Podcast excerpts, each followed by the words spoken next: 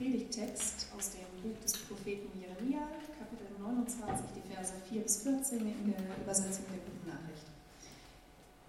Der Gott Israels, der Herrscher der Welt, sagt zu allen, die er aus Jerusalem nach Babylonien wegführen ließ, baut eure Häuser und richtet euch darin ein. Legt euch Gärten an, denn ihr werdet noch lange genug dort bleiben, um zu essen, was darin wächst. Heiratet und zeugt Kinder. Verheiratet eure Söhne und Töchter, damit auch sie Kinder bekommen. Eure Zahl soll zunehmen und nicht abnehmen. Seid um das Wohl der Städte besorgt, in die ich euch verbannt habe, und betet für sie. Denn wenn es ihnen gut geht, dann geht es auch euch gut. Der Gott Israels, der Herrscher der Welt, sagt, lasst euch nicht täuschen von den Propheten und Wahrsagern, die unter euch sind. Verlasst euch nicht auf diese Träumer, die für euch das träumen, was ihr euch wünscht. Sie behaupten, in meinem Auftrag zu reden, aber sie lügen euch an ich habe sie nicht gesandt. Ich sage euch, die Zeit des babylonischen Reiches ist noch nicht abgelaufen. Es besteht noch 70 Jahre. Erst wenn die vorüber sind, werde ich euch helfen. Dann werde ich mein Versprechen erfüllen und euch heimführen. Denn mein Plan mit euch steht fest.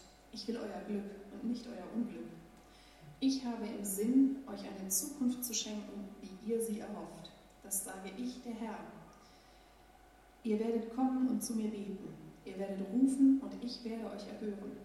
Ihr werdet mich suchen und werdet mich finden.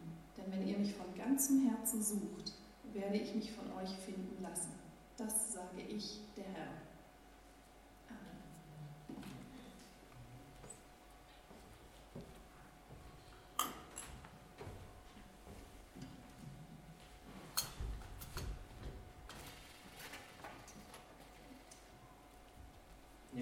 Hinausgeschmissen aus dem alten Zuhause hin in ein neues Umfeld und nicht hundertprozentig sicher, wie es weitergeht. Wir als Gemeinde, wir befinden uns nicht im Exil, in der Verbannung, auch wenn es sich für manche von uns vielleicht so anfühlen könnte. Anna hat einen sehr guten Einstieg gegeben, wie ich finde. Wir wurden vielleicht nach eurem Gefühl ein bisschen vertrieben aus den gewohnten Räumlichkeiten in denen ja, echt viele von uns Erfahrungen machen durften. Richtig gute Erfahrungen mit anderen Menschen, mit Gott, wie wir letzte Woche gehört haben in der Zeugniszeit. Und wir sind eben noch nicht hundertprozentig sicher, wie es genau weitergehen wird und wie das dann auch aussehen wird. Wir erleben also als Gemeinde einen Umbruch. Also ähnlich vielleicht vielleicht ein bisschen ähnlich wie das Volk Juda einen Umbruch erlebt hat, als sie eben ins Exil geschickt wurden, in die Verbannung nach Babylon, in ein völlig neues Land und ähm, weg von ihrem Zuhause. Und vielleicht erleben manche von euch persönlich einen Umbruch in Sachen Familie oder Arbeit oder in Freundschaften. Und wenn ich von Umbruch spreche, dann meine ich eine grundlegende Änderung weg von dem Alten hin zu etwas Neuem. Und vielleicht ist sogar etwas in die Brüche gegangen und deshalb steht man in einer neuen Lebenssituation. Und das Volk Jude hat eben so einen Umbruch, so Veränderungen durchgemacht. Und es waren ganz bestimmt keine leichten Veränderungen für sie. Sie waren wirklich in der Verbannung. Sie waren weg von zu Hause und einige von ihnen zumindest wurden schon verschleppt hin nach Babylon. Und in genau die Situation schreibt äh, Jeremia, dieser Prophet, einen Brief an diese weggeführten Menschen, die schon in Babylon sind. Dieser Brief, den wir eben gehört haben. Und wir wollen uns mal gucken, was diese wirklich alten Worte, was die uns noch beizubringen haben oder was wir dafür für uns persönlich mitnehmen können, für uns als Gemeinde. Und Jeremia ist es hier, der im Auftrag Gottes diese Worte weitergibt. Es sind also einige der Menschen aus Juda bereits weggeführt worden und befinden sich dort in Babylon, in einem Land, das sie nicht kennen. Und Juda, sie spüren die, Nacht, äh, die Macht Babylons im Nacken. Und in all dem kann für sie ja die Frage aufkommen, ob Gott sie vergessen hat und wo Gott denn momentan ist. Und sie könnten sich auch fragen, ob Gott nicht mehr der Gott Israels ist, als er sich ihn so oft vorgestellt hat und als er sich selbst bezeichnet hat. Aber wenn wir diese Worte anhören, die, die Anna eben vorgelesen hat, dann wird im Brief von Anfang an deutlich, nichts gerät bei Gott außer Kontrolle. Jeremia schreibt die Worte hier nieder von dem Herrn der Herrscharen und dem Gott Israels. Und diese Titel allein, die haben schon eine große Bedeutung. Wenn, wenn wir in der Bibel lesen von dem Herrn der Herrscharen, dann soll ganz besonders ausgedrückt werden, dass Gott ein Gott ist, der allmächtig ist. Gott kann nichts überraschen. Gott ist nicht überrascht von dem, wie die Welt läuft oder auch von dem, was ich für Entscheidungen treffe. Und es ist nicht so, als könnte er plötzlich nichts mehr damit anfangen oder wüsste nicht mehr, wie er weitermachen soll. Außerdem wird deutlich, dass Gott immer noch festhält an seiner besonderen Beziehung zu Israel. Und ganz egal, wie oft Israel ihm den Rücken zugekehrt hat und ja wirklich Dinge getan hat, die, die ihm zuwider waren, er bleibt trotzdem ihr Gott und bezeichnet sich trotzdem noch als der Gott Israels.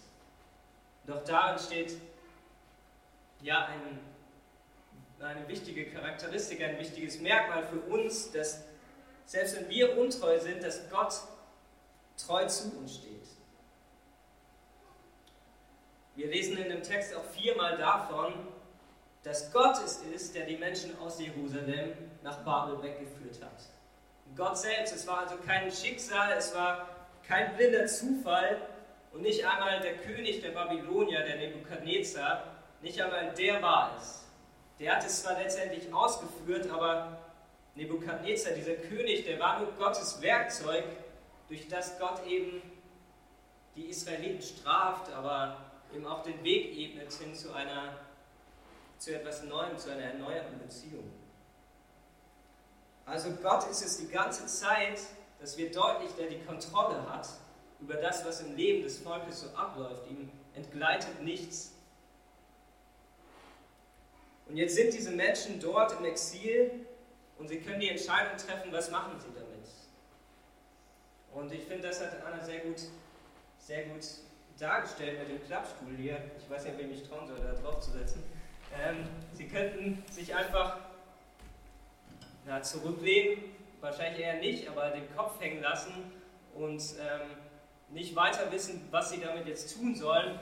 Einfach, ja, einfach verzweifeln. Sie können sagen, ich sehe das nicht ein, das kann doch gar nicht Gottes Plan sein und darauf warten, bis sie endlich wieder zurück nach Jerusalem können. Das wäre eine Reaktion, die wäre, ehrlich gesagt, verständlich, dass wir denken, ja, das kann doch nicht übereinstimmen mit dem, was Gott, was Gott für, für mich will. Und es gibt tatsächlich Propheten, die den Leuten sagen, hey, ihr werdet nur für zwei Jahre dort in Gefangenschaft sein und dann könnt ihr wieder zurückgehen. Und es war sehr verlockend für die Leute, das zu glauben, diesen Worten der Propheten, dem, diesen Worten Glauben zu schenken. Aber diese Propheten, die haben nur das gesagt, was die Leute hören wollten, aber nicht, was Gott wirklich vorhat, nicht, was wirklich Gottes Plan ist.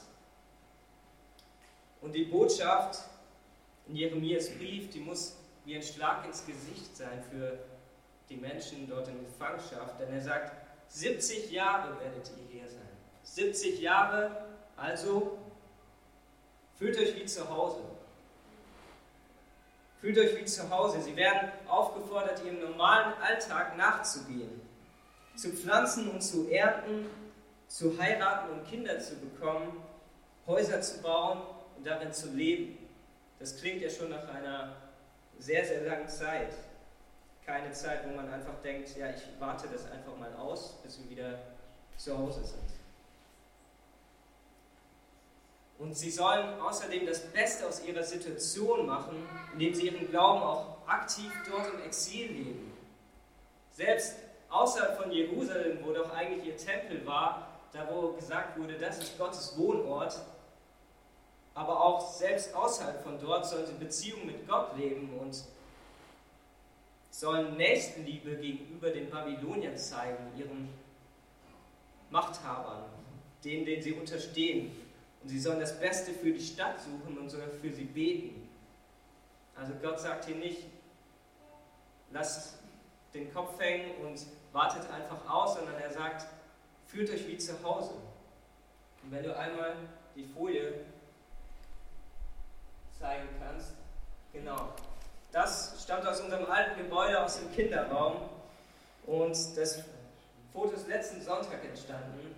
Und äh, wir haben eine große Abrissparty gemacht mit den Kindern, ähm, weil ja alles sowieso abgerissen wird, dann konnten wir die Wände bemalen und sowas, was Kinder immer schon mal machen wollten. Und diese Worte wurden da an die Wand geschrieben. Ich weiß nicht genau, wer das gemacht hat, aber ich fand sie sehr passend zu dem Bibeltext und auch zu unserer Situation als Gemeinde. Also, das ist das Ende, nee, Ende durchgestrichen, das ist der Start. Jeder Umbruch, jede Veränderung ist auch ein Aufbruch hin zu etwas Neuem.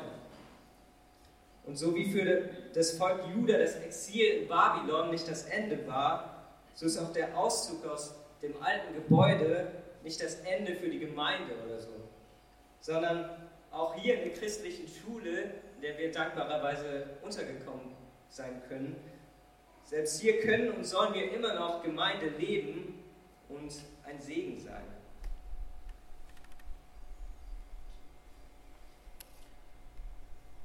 Aber Gott endet auch nicht einfach damit, dass er sagt, jetzt macht das Beste aus eurer Situation, fühlt euch wie zu Hause, macht das Beste aus eurer prekären Lage. Ich glaube, das wäre etwas unsensibel, einfach so aufzuhören.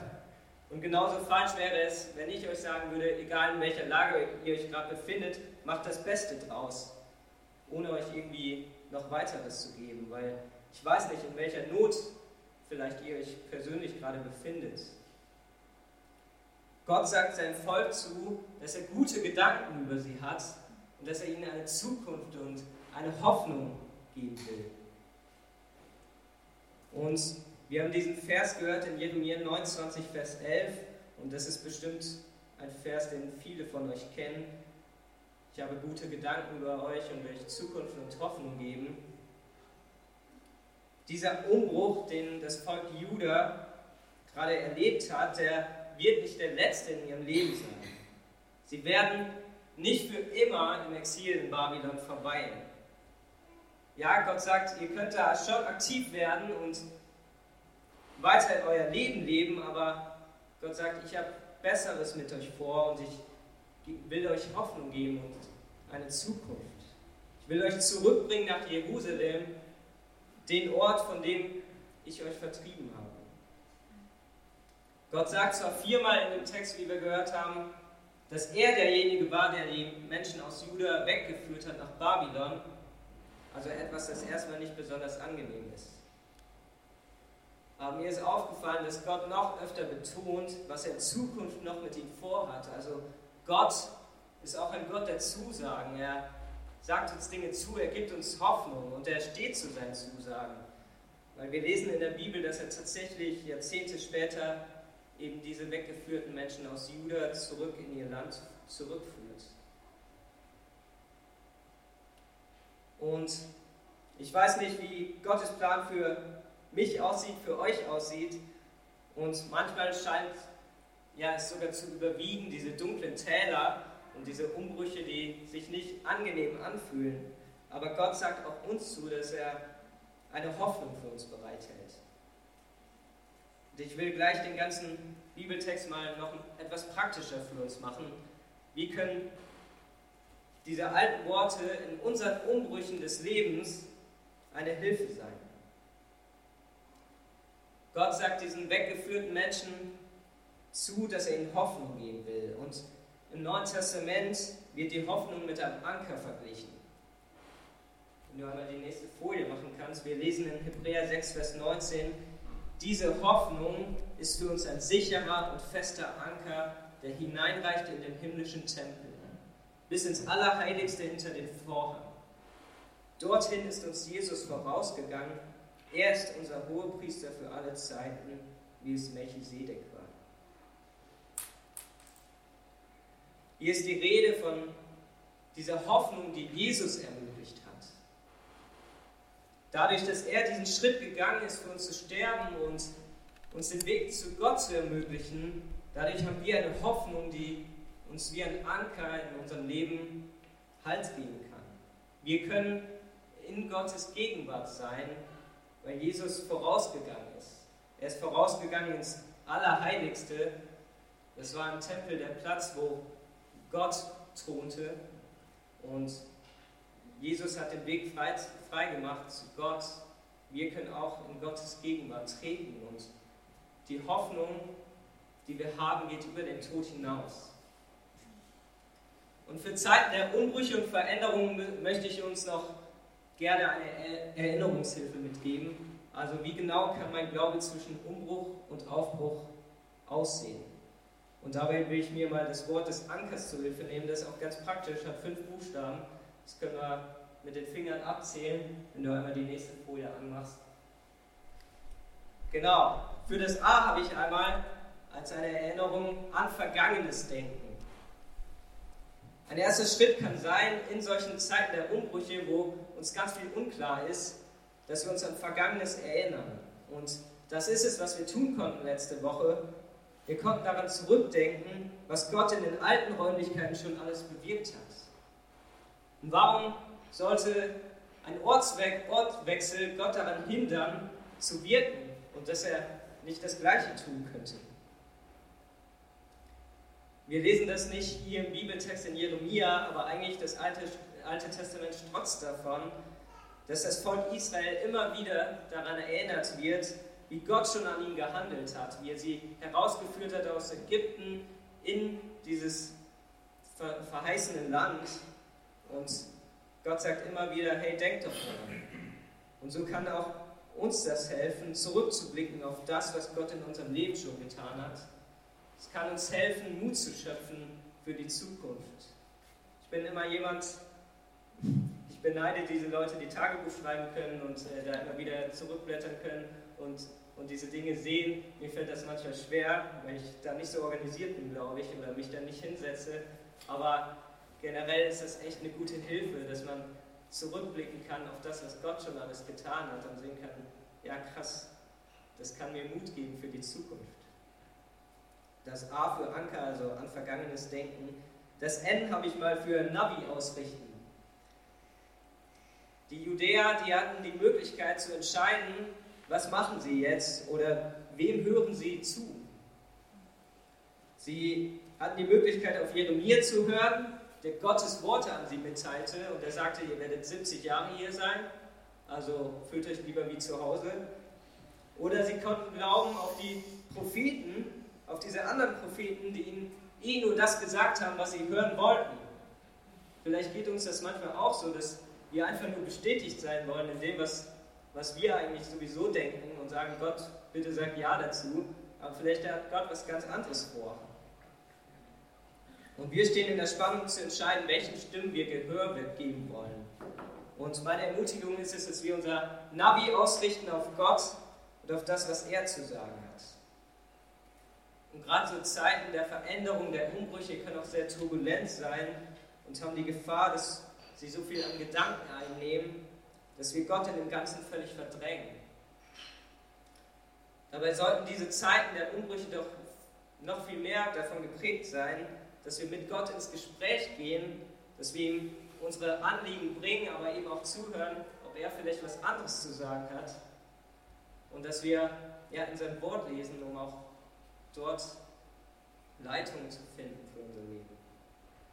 Also das N, Navi ausrichten, das K habe ich mir halt für Kontrolle abgeben. Kontrolle abgeben, wir haben eben schon davon gehört, Gott war die ganze Zeit in der Kontrolle der Situation. Er dachte nicht irgendwie, oh, ups, damit habe ich nicht gerechnet. Und das ist auch nicht in unserem Leben so. Ob es Umstände sind, die uns irgendwie in eine Situation gebracht haben, der wir uns nicht gewachsen fühlen. Oder es kann auch unsere eigene Sünde sein, wo wir uns verrannt haben, wie bei dem Volk Juda. Dass wir irgendwie ja, was getan haben und uns völlig verwickelt haben darin. Wir haben gehört, Gott hat die Kontrolle und ihn überrascht das alles nicht. Gott hat die Kontrolle momentan über die Gebäudesituation und ähm, die Gebäudefrage oder die allgemeine Gemeindesituation.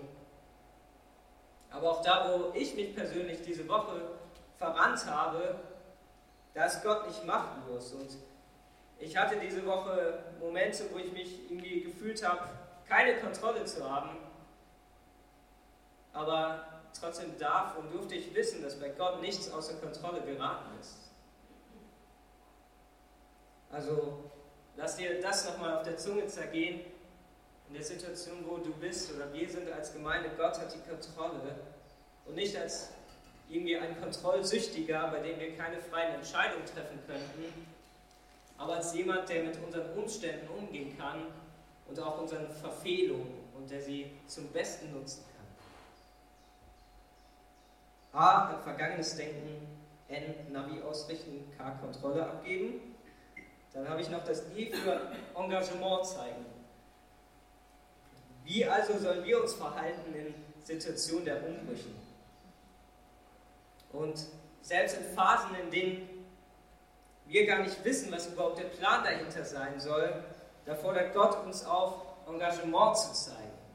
Aktiv unserem Alltag nachzugehen und unseren Glauben zu leben, so wie das Volk Juda im Exil es machen soll. Nicht aufhören, dem Alltag nachzugehen, nicht aufhören, den Glauben zu leben, sondern wirklich auch in die Offensive zu gehen, sich wie zu Hause zu fühlen. Und vielleicht warten, wartest du momentan darauf, dass sich Zeiten ändern oder bist in so einer Umbruchssituation oder wir als Gemeinde erleben das, dass wir in einer Umbruchssituation sind. Aber ich habe in einer Predigt gehört, den Satz fand ich ganz cool, uh, waiting seasons are not wasting seasons. Also Zeiten des Wartens sind keine verschwendeten Zeiten oder sollten keine verschwendeten Zeiten sein, denn auch dort will Gott dich und mich gebrauchen, da wo du gerade bist. Und Gott will und kann dich gebrauchen, ob du gerade denkst, brauchbar zu sein oder am richtigen Platz zu sein oder nicht. Er lässt sich nicht begrenzen durch unsere Umstände oder durch das, wie brauchbar wir uns eben fühlen. Und das letzte, er, das habe ich für Rettung erwarten. Eben weil diese Umbrüche trotzdem eine Komponente des Wartens haben, sind sie nicht einfach zu tragen. Und ja, wie vorhin ausgedrückt, kann es bei dir ganz persönlich gerade eine konkrete Not sein, die man nicht einfach irgendwie kleinreden kann und sollte. Aber Jesus bietet diese Hoffnung, die über den Tod hinausgeht, an. Diese Hoffnung kann ein Anker in unserem Leben sein, an dem wir uns festhalten können. Und so gilt auch das für uns, was Gott schon dem Volk Juda im Exil zugesagt hatte und dann auch hat wahr werden lassen. Ich lese nochmal diese Verse. Ruft ihr mich an, geht ihr hin und betet zu mir, dann werde ich auf euch hören. Und sucht ihr mich, so werdet ihr mich finden. Ja, fragt ihr mit eurem ganzen Herzen nach mir, so werde ich mich von euch finden lassen, spricht der Herr. Und wir werden auch heute Abendmahl feiern. Und auch da werden wir an denjenigen denken, der uns vorausgegangen ist in Gottes Gegenwart, an Jesus. An Jesus, der durch sein Tod am Kreuz und seine Auferstehung uns Hoffnung geben kann, die wir nirgendwo sonst auf dieser Welt finden können.